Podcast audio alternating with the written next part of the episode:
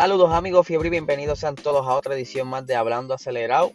Les habla Liesel y hoy vamos a hablar un poquito más al detalle de lo que son los sprint races. Ayer estuvimos hablando de que estaba inminente la aprobación de estas primeras tres pruebas de lo que van a ser eh, Monza, Brasil y Gran Bretaña, donde en lugar de tener una quali regular, van a estar probando este nuevo formato eh, donde pues en ese sábado en lugar de hacer una cual iba a ser una carrera.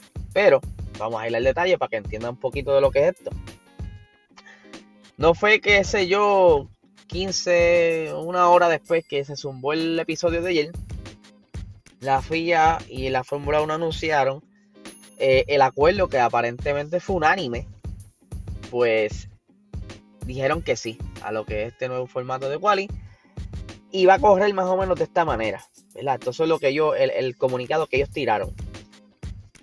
Los viernes van a tener una práctica regular de una hora durante la mañana. En esta práctica de una hora van a tener la, ¿verdad? Van a poder utilizar dos sets de goma, el que ellos elijan, ya sea duro soft o medio soft o duro medio como ellos quieran, ¿verdad? Utilizar esa estrategia. Recuerden que aunque para estos eventos yo asumo que le van a dar eh, gomas extra, pues aún así tienen un, límite de gomas y no pueden estar usando gomas a lo loco.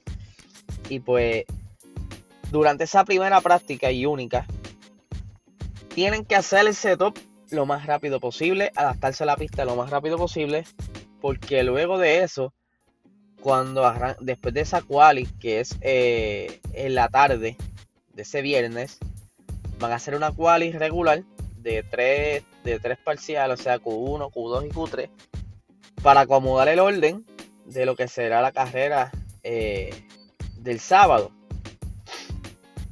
Pero según tengo entendido, luego de esa quali no se puede eh, tocar los par sea, hay ciertos ajustes en el carro que no se pueden hacer. Pero el sábado también van a tener una práctica, por eso es que me confundo un poco. Quizás voy a verificar más a fondo sobre lo que son los Parfarmés, pero hasta el momento el show es que luego que corras ese sábado no se pueden tocar los setups forever and ever durante el fin de semana.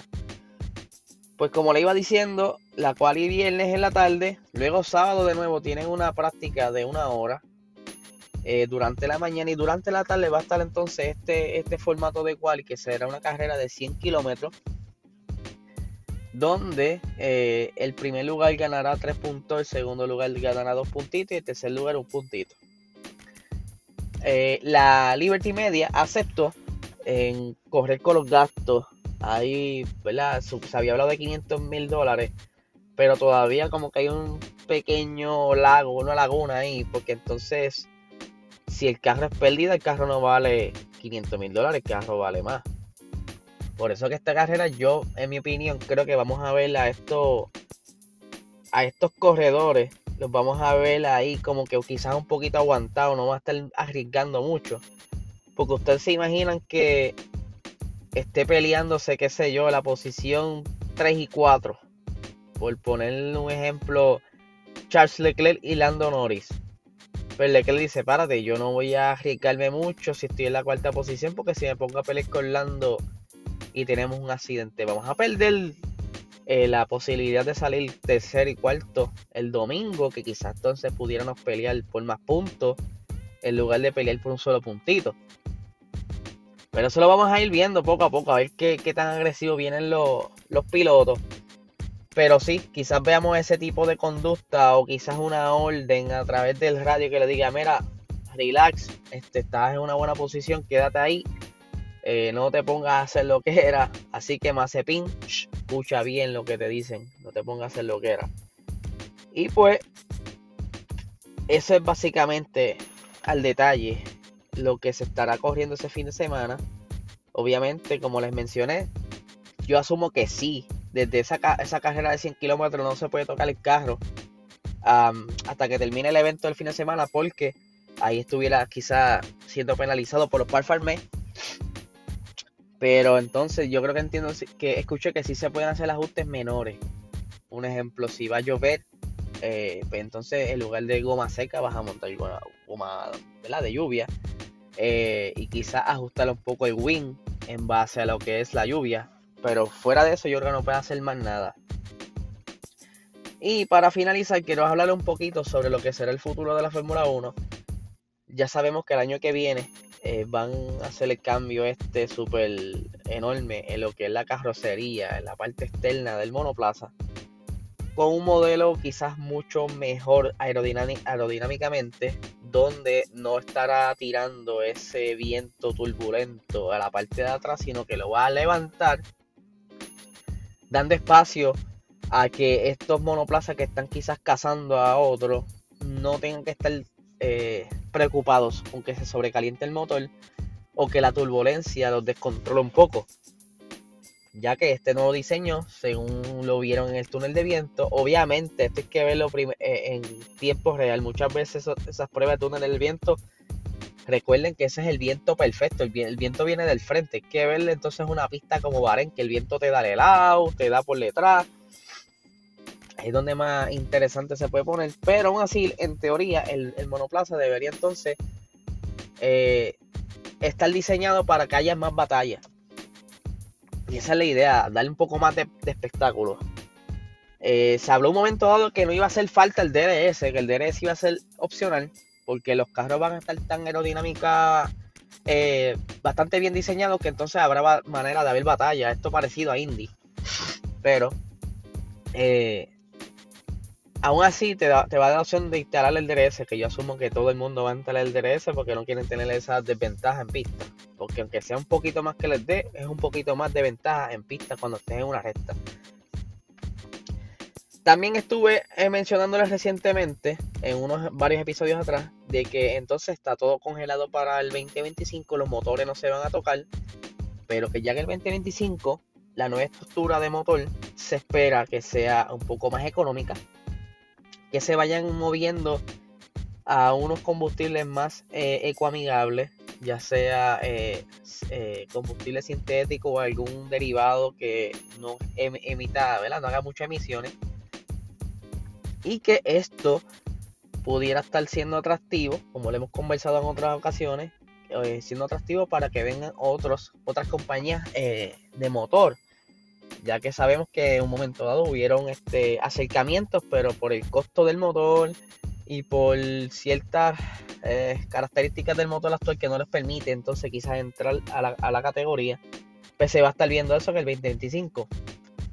¿Qué otra cosa estuve viendo últimamente que me sorprendió mucho? Escuché que hay conversaciones de que el monoplaza será eh, all-wheel drive, o sea, no será solamente tracción trasera, sino que va a correr de las cuatro ruedas. Y eso me pone un poquito como que interesante porque me pone a pensar, ya que esto tiene mucho, mucho, mucho juego en pista. Porque tendrán que balancear bien esos torques. Eh, eso le añade quizás un poco más de peso. Eh, pudiera dar ventaja o desventaja al entrar en las curvas. Hay que ver de qué manera va a afectar esa nueva tracción en las gomas delanteras pero yo entiendo que será bien interesante ver esos carros a wheel drive. De hecho, si la mente no me falla, durante el accidente que tuvo Lewis Hamilton en la carrera pasada, que él eh, perdió la frenada y llegó a la gravilla, entonces me pareció escuchar a los comentaristas que eh, Lewis Hamilton estaba dando reversa, estaba patinando, pero que ese problema no lo iba a tener cuando fueran a wheel drive o algo así escuché. Hay que ver. Eh, se está, se está cogiendo mucho eso. Eh, y vienen muchas otras cosas que están en mente de la Fórmula 1. Ya sabemos que vienen también los gomas eh, de 18 pulgadas. Ya la Fórmula 2 lo ha estado probando. Han tenido un buen feedback. Para mí se ve más bonito el monoplaza con ese, ese aro a 18 pulgadas. Se ve más agresivo, se ve más deportivo que las gomas actuales hay que ver, de verdad que la Fórmula 1 está haciendo todo esto de alguna manera u otra para atraer más público. Esto de las carreras Spring Race, obviamente, es para que entonces el fin de semana, cuando haya público, se le llene, cuando haya público, se le llene completo. Porque, un ejemplo, En un fin de semana común, normal, eh, imagínense que no, que no existiera el COVID. Antes, pero los viernes sí, la gente iba a ver las prácticas, ah, se llenaban las gradas, pero no era mucho. El sábado ya tú veías un poquito más de gente entre la hora de la práctica, la última práctica y la quali. Ya tú podrías ver quizás el corillo de las gradas a mitad. Pero los domingos estaba full blast, estaba súper lleno. Y eso es lo que quiere hacer la, Fórmula 1, pero para los tres días. Por eso es que están haciendo este tipo de, de, de iniciativas.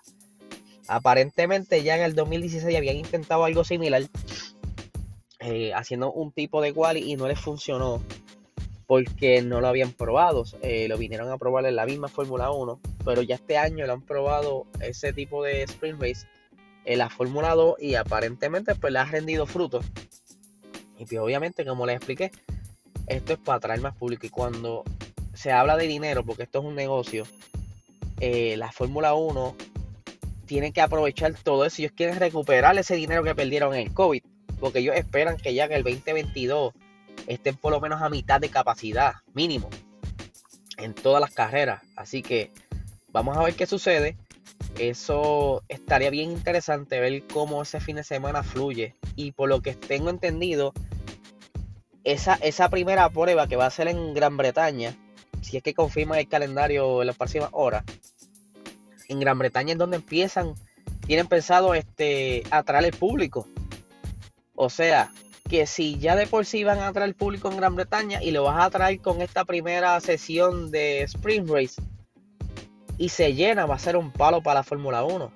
Eso es lo que ellos quieren probar, a ver cuán atractivo será el tener dos carreras en un fin de semana prácticamente hay que ver, hay que ver qué sucede. No me gusta mucho, pero me gusta, quiero verlo, a ver cómo funciona. Y si es algo interesante o algo atractivo, pues obviamente lo adoptaremos. Pero si eventualmente esto les da resultados a la Fórmula 1 en cuanto, en cuanto dinero sea, créanme que esto va a ser este para el 2022 quizás no sean 3, sino 6 o 8, hasta que eventualmente lo desplacen y sean todas las carreras igual y no olvidemos del, estilo actual de lo que es Quali. Así que nada, eh, les deseo un excelente día a todos ustedes.